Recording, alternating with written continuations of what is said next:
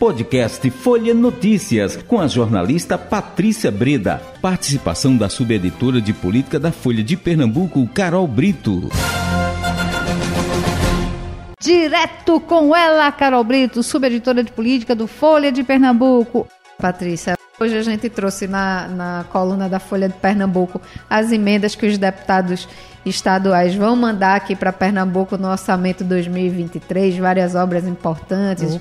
Dinheiro para a saúde, dinheiro para a adutora da, do Agreste, dinheiro para obras de morros e encostas aí, tanto Opa, da Prefeitura uhum. do Recife quanto da Prefeitura de Jaboatão dos Guararapes, Ótimo. várias iniciativas aí importantes. O trabalho não para, né? Não, Mesmo não que para. seja mais morninho, mas ainda tem muita coisa para falar, viu? Isso sem falar do dia a dia aqui na Rádio Folha, que vocês estão sempre com um convidado aqui no Conexão Política, né? No, falando hoje foi com Valdemar Oliveira, deputado eleito. Como é que foi é, esse encontro hoje? Isso, Carol? Patrícia, é o deputado federal eleito e também é, presidente estadual aqui do Avante em Pernambuco, né? Falando um pouco das perspectivas para esse início de mandato. Ele é um dos novatos, né, da bancada de novatos daqui de Pernambuco, né? Ele substitui aí mais ou menos do grupo político dele, o Sebastião Oliveira, uhum. né, que é uhum. deputado, foi deputado por vários mandatos, né? Se a gente puxar aí a linhagem da família Oliveira, a gente tem aí desde Inocência Oliveira, passando por Sebastião e agora Valdemar, de, Valdemar Oliveira aí, é, levando aí esse legado familiar adiante e ele falou um pouco das perspectivas do seu mandato e do partido, né? É, é, o partido Avante apoiou Marília Reis né, nas eleições é, para o governo do estado, né? Acabou, enfim, esse projeto não tendo êxito. E ele fala bastante assim sobre a questão da relação com o governo Raquel Lira, né, que vai ter espaço para diálogo com Raquel, né, mesmo ele não tendo é, apoiado a governadora eleita, Falou também, inclusive, que vê espaço, por exemplo, para uma reaproximação com o prefeito do Recife, João Campos, né, o Avante entregou os cargos que tinha na prefeitura do Recife para apoiar o projeto de Marília Reis, mas ele também diz que tem uma porta aberta aí para o diálogo com Marília, ou seja, o Avante é. é. um partido com várias perspectivas aqui em Pernambuco, a gente pode dizer, né, Patrícia? Isso. Então ele falou um pouco disso, falou também um pouco sobre a expectativa com o governo Lula, né? É, disse, inclusive, ele que é advogado, né, por formação, é, criticou bastante, por exemplo, essa perspectiva do PL entrar com o pedido de anulação das eleições é, de 2022, né? Ele diz que não vê respaldo jurídico para que essa iniciativa é, siga adiante.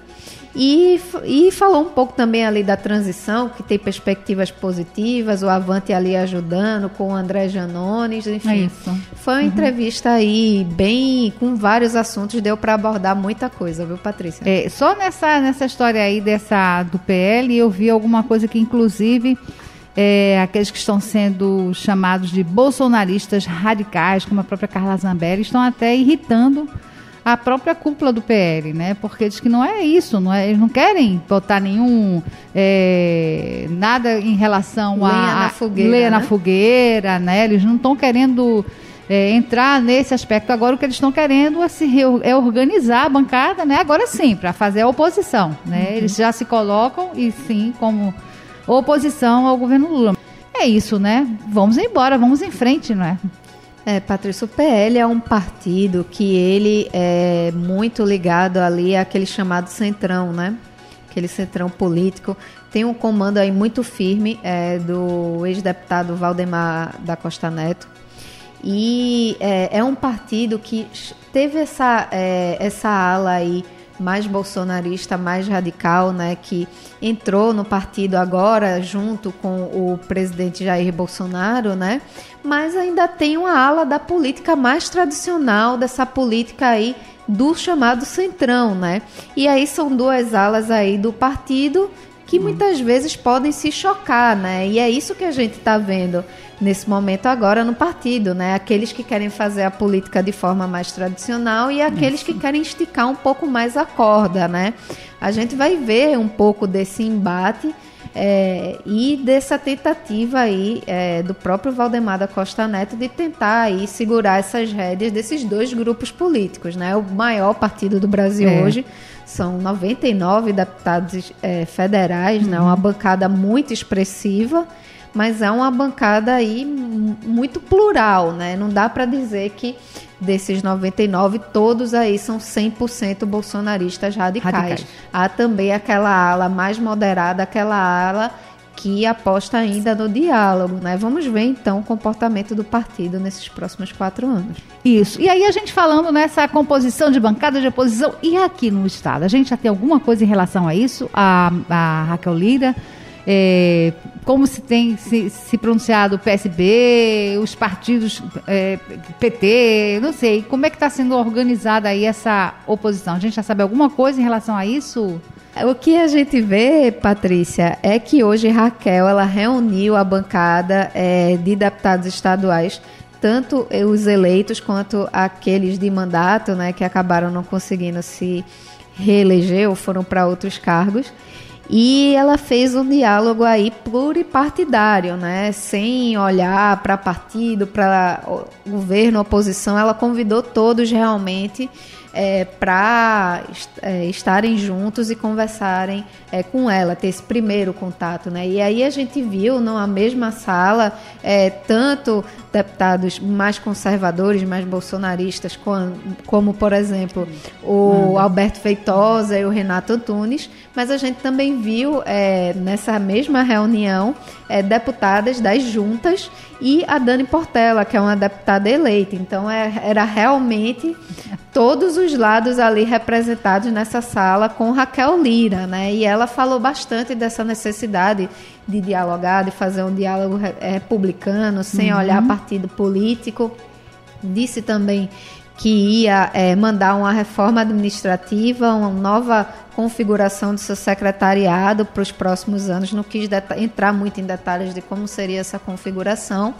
E aí a gente foi conversar também com as lideranças desses partidos, né, para ver quais seriam essas posições, né. E o que a gente vê é que, por exemplo, dos partidos, dos deputados que a gente conversou, a que teve posição mais firme foi a deputada estadual eleita Dani Portela. Ela disse: o PSOL é oposição, ponto final. Ela já declarou isso, já uhum. deixou isso muito claro. Quando a gente vai falar, por exemplo, com lideranças do PT, aí a conversa já vai mais para essa questão de não precisamos dialogar ainda, vamos conversar. O PT é importante ressaltar que está numa federação com o PCdoB e com o PV, então eles precisam é dialogar com esses dois partidos também. Isso ainda vai ser. Bem lembrado, Carol. É. Isso vai ser ainda objeto de é. deliberação dos partidos, né? Então, é o próprio Doriel disse que isso deve ser discutido somente no ano que vem. Uhum. O PSB também deve reunir sua bancada é, no, na próxima semana, a gente conversou com o presidente estadual do partido, Sileno Guedes, que também é deputado estadual. Só que Sileno dá um recado muito importante, viu, Patrícia? Porque a gente vê a bancada do PSB nas eleições, nesse segundo turno, se dividiu. Teve gente que ficou com Marília e teve hum. gente que ficou com Raquel Lira. E aí o que Sileno Guedes fala é justamente isso, não vai prevalecer posição individual de deputado, vai ser a posição do partido. Então, isso é um recado aí bem claro uhum. para os deputados que estão pensando que vão ter aí sua posição individual, é, faz, fazer com que essa é, posição individual prevaleça, mas Sileno Guedes diz que não, que vai prevalecer a posição do partido. Vamos ver aí como vai se organizar, né? E aí, se a gente for para o outro lado, por exemplo, Patrícia, a gente falou dos partidos de esquerda, mas também tem a direita, né? O PL, né, que é o partido do presidente Jair Bolsonaro, né? Se a gente lembrar, no segundo turno não declarou apoio a Raquel Lira. Então há uma expectativa de qual vai ser a posição do PL. É. Hoje o presidente estadual do partido, Anderson Ferreira, reuniu a bancada de deputados estaduais, abriu esse diálogo, mas também não definiu uma posição, se vai ser independente, se vai ser governo, se vai ser oposição. Conversando com os deputados é, que estavam lá na reunião hoje de Raquel, eles falam que esperam a conversa do Anderson Ferreira com a Raquel Lira para ir definir essa posição. Então, Patrícia, a gente é pode ver ainda que ainda é um cenário aí muito é, indefinido, né? Uhum. Para essa composição da Assembleia Legislativa para os para os próximos anos, pelo menos aí no começo aí desse mandato de Raquel.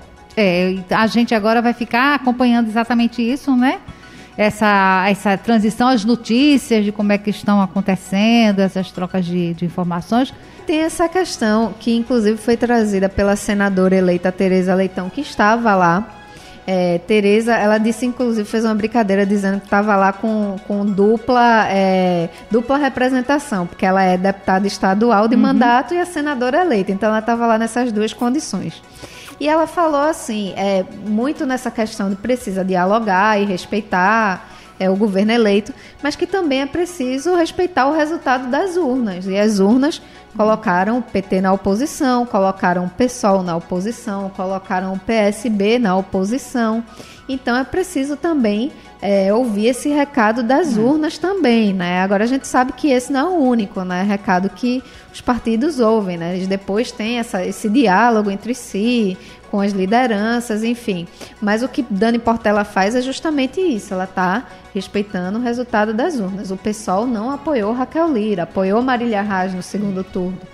Então, naturalmente, o caminho seria oposição. Então, Dani faz isso. Ela segue a orientação que a coerência, não é? A coerência política, não é?